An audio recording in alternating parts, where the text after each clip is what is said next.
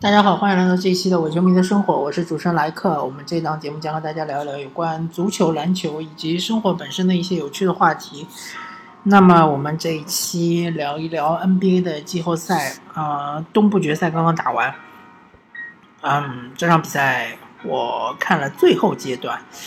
嗯，前期的话其实凯尔特人是占有一点优势的啊，最多说他们曾经拉开过十分。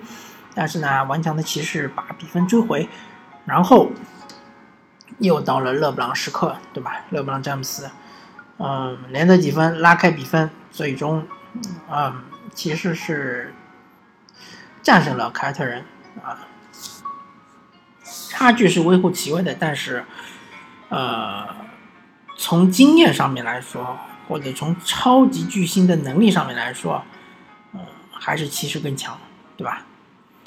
嗯，之所以能够达到现在这个地步呢，一方面来说，凯尔特人缺少了欧文和海伍德，肯定是呃非常重要的原因。另外一方面来说，凯尔特人那些年轻的队员们在重压之下其实是发挥失常的。罗齐尔是三分球石头零中，对吧？呃。只有塔图姆发挥是正常的，对吧？啊，布朗也是发挥比较一般，再加上斯瓦特的发挥也非常一般，对吧？嗯，但是不能够责怪他们，或者说，我相信凯尔特人的球迷应该也不会责怪这帮子弟兵，因为他们确实已经已经发挥的非常出色了，已经就是说，呃，超出了预期，因为他们啊，在。季后赛刚开打的时候，曾经是被认为是最容易对付的对手，对吧？所以很多球队就下半区的球队就希望抢七，最后是雄鹿队拿到了第七名。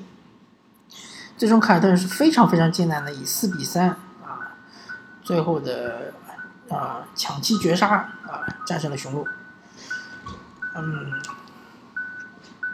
所以说其实第一轮晋级就非常的惊险。那么第二轮当然，当然凯尔特人是发挥非常出色了，嗯，首先主场拿下两场，然后在客场啊拿下了这个七六人，三比零领先，在这个整个的心理上面是占据绝对的优势，最终是四比一淘汰了七六人。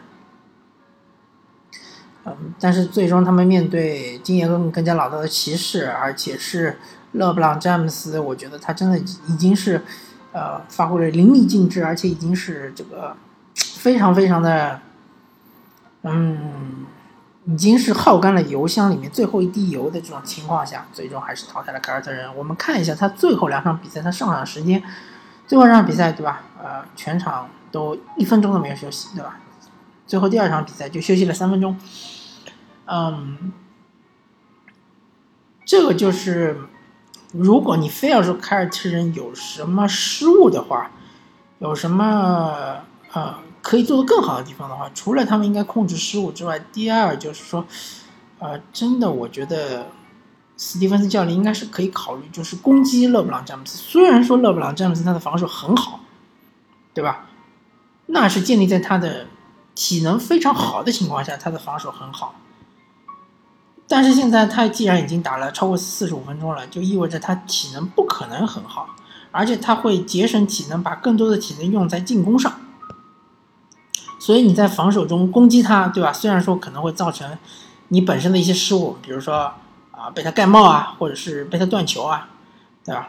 会肯定会，但是你肯定会在进攻端消耗他很多的体能，然后你就会得到回报，就是说他在进攻端的效率就会降低，对吧？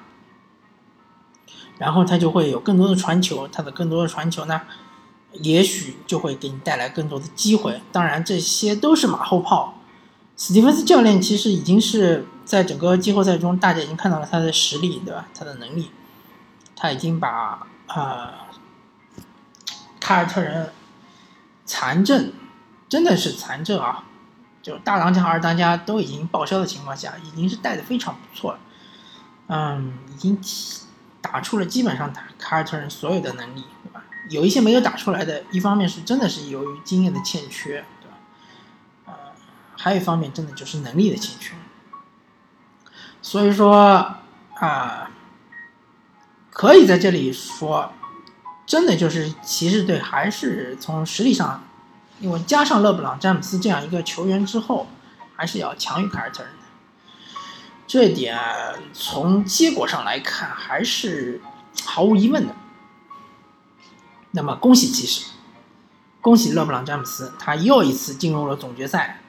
接下来就是静候对手，啊，我们就来聊一聊西部。呃，作为一个火箭球迷，哦，非常痛心的看到了火箭队现在处于这样一个非常尴尬的局面。首先，他们是。对他们利好的就是说，他们最后一场抢七是回到主场面对勇士；对他们不利的是，他们的保罗应该百分之九十九的情况下是无法上场。啊，首先我解释一下为什么保罗无法上场，对吧？啊，可能很多球迷认为，就是说保罗就算是啊伤好了百分之六十或者百分之五十，他也应该。打封闭上去搏一下，因为对于保罗来说，这可能是他整个职业生职业生涯最后一次最好的机会去争夺总冠军的这样一次良机。但是大家要想清楚，一个职业球员的生涯是有限的啊，更何况保罗已经三三十三岁了，啊。我个人判断，像保罗这样的球员，他其实是曾经大伤过一次，但是他对自己的保护做的还是不错的，所以他其实他的职业生涯，我觉得应该是可以延续到三十八岁或者三十七岁这样子。那么他其实后面还有四到五年是可以拿到他的一份大合同，他愿不愿意去赌博呢？去把他的整个的这个。职业生涯，或者说最后一份大合同，去换取他的最后一次拿到总冠军的机会呢？也许他愿意，也许他不愿意。但是从理智上来说，真的，不管是保罗的经纪人也好，他的团队也好，肯定会奉劝他，其实还是要以职业生涯为重。嗯，大家其实可以看到这个。失败的例子挺多的，比如说科比布莱恩特，对吧？我们最后一次看到他，呃，处于完全健康状态的，就是他那一年带领湖人队最后时刻进入这个季后赛。我清楚的记得他最后一场是面对勇士队，最终他导致他的跟腱断裂，最后他下场之前还罚了一个球，罚了两个球，好像全部罚进了。但是之后我们再也没有看到过健康的科比，对吧？他再也跳不起来了，他变成了一个非常低效的一个射手，对吧？只会消耗球权。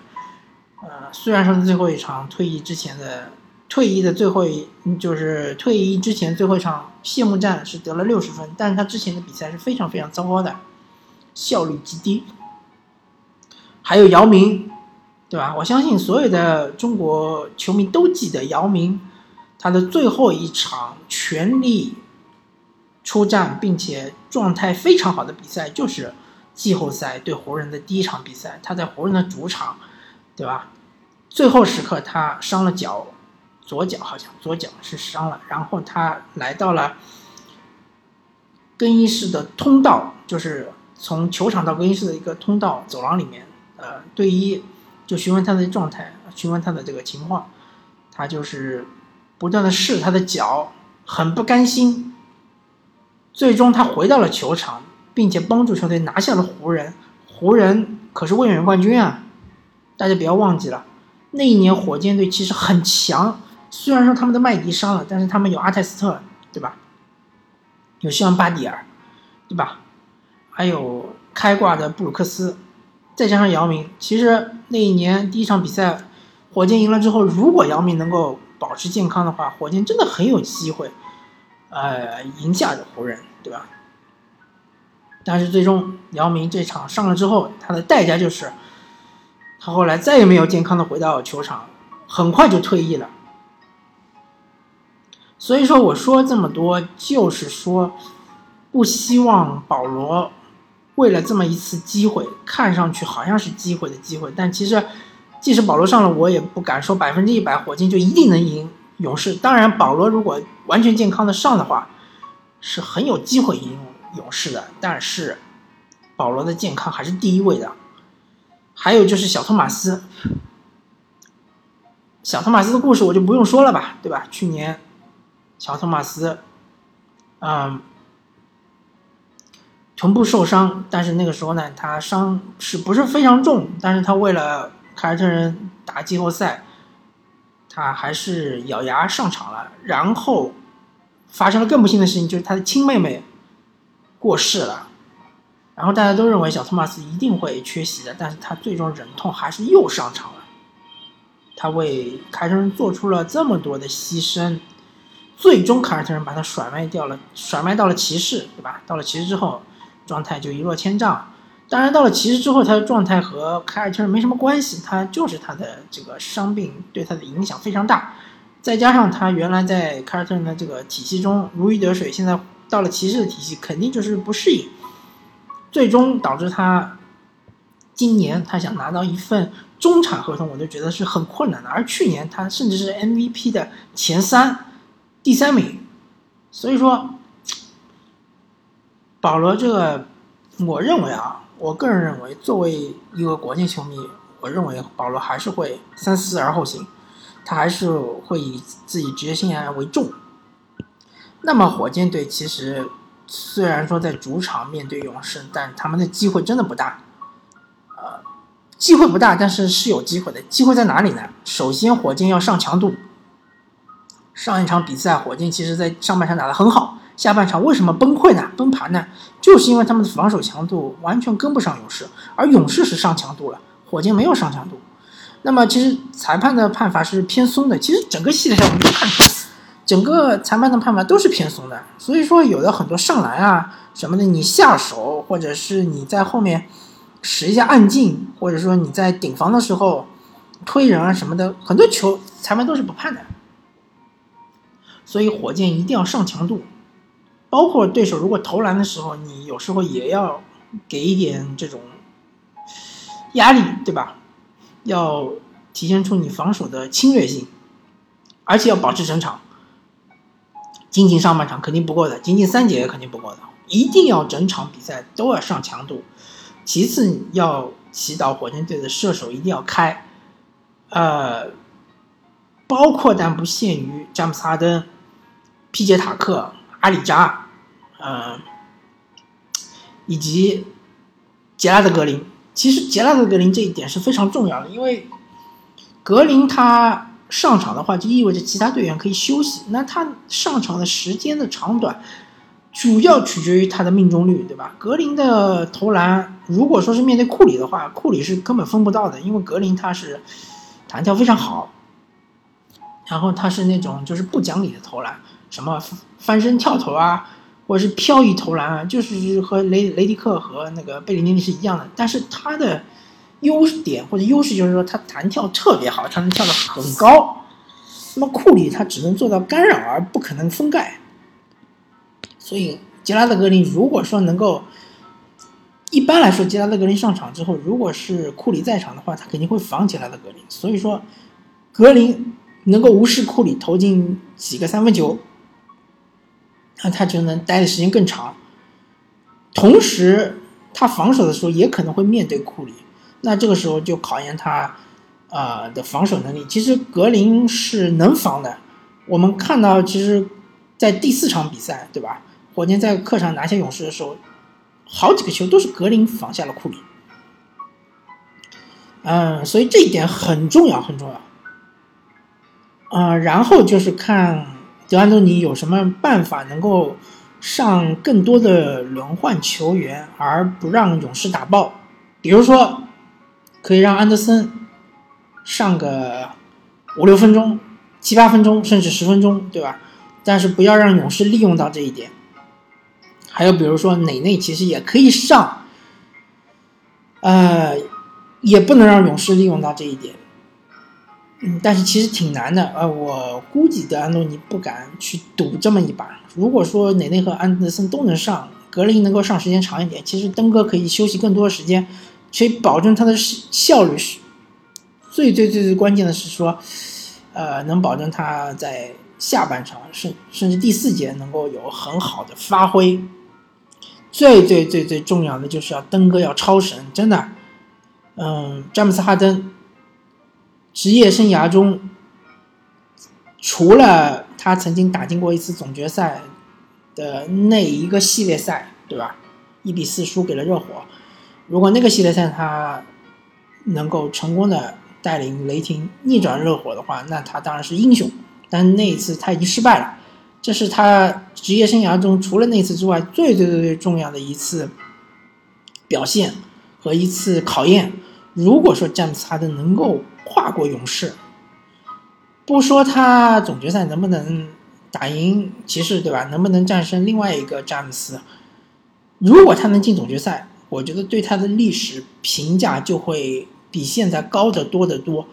因为现在很多的球迷，如果你不是哈登的球迷，或者你不是火箭的球迷，很多球迷都会诟病哈登很多关键时刻的萎靡，对吧？对马刺的第六场在主场被马刺痛殴，对吧？还有就是对快船的逆转，哈登是坐在板凳上面看着发带兄弟逆转逆转整个快船。虽然说第七场哈登是发挥非常好。带领火箭第七场战胜了快船，但是没人会记得这件事情。大家记得的就是快船第三节结束的时候十九分领先火箭，最后一节被火箭逆转。但是逆转的时候在场的球员是哪些呢？是霍华德，是杰森特里，是布鲁尔，是约什史密斯。嗯，还有一位是谁？还有一位不太记得了，反正就是没有詹姆斯哈登尼，对吧？大家记得的就是这一点。还有，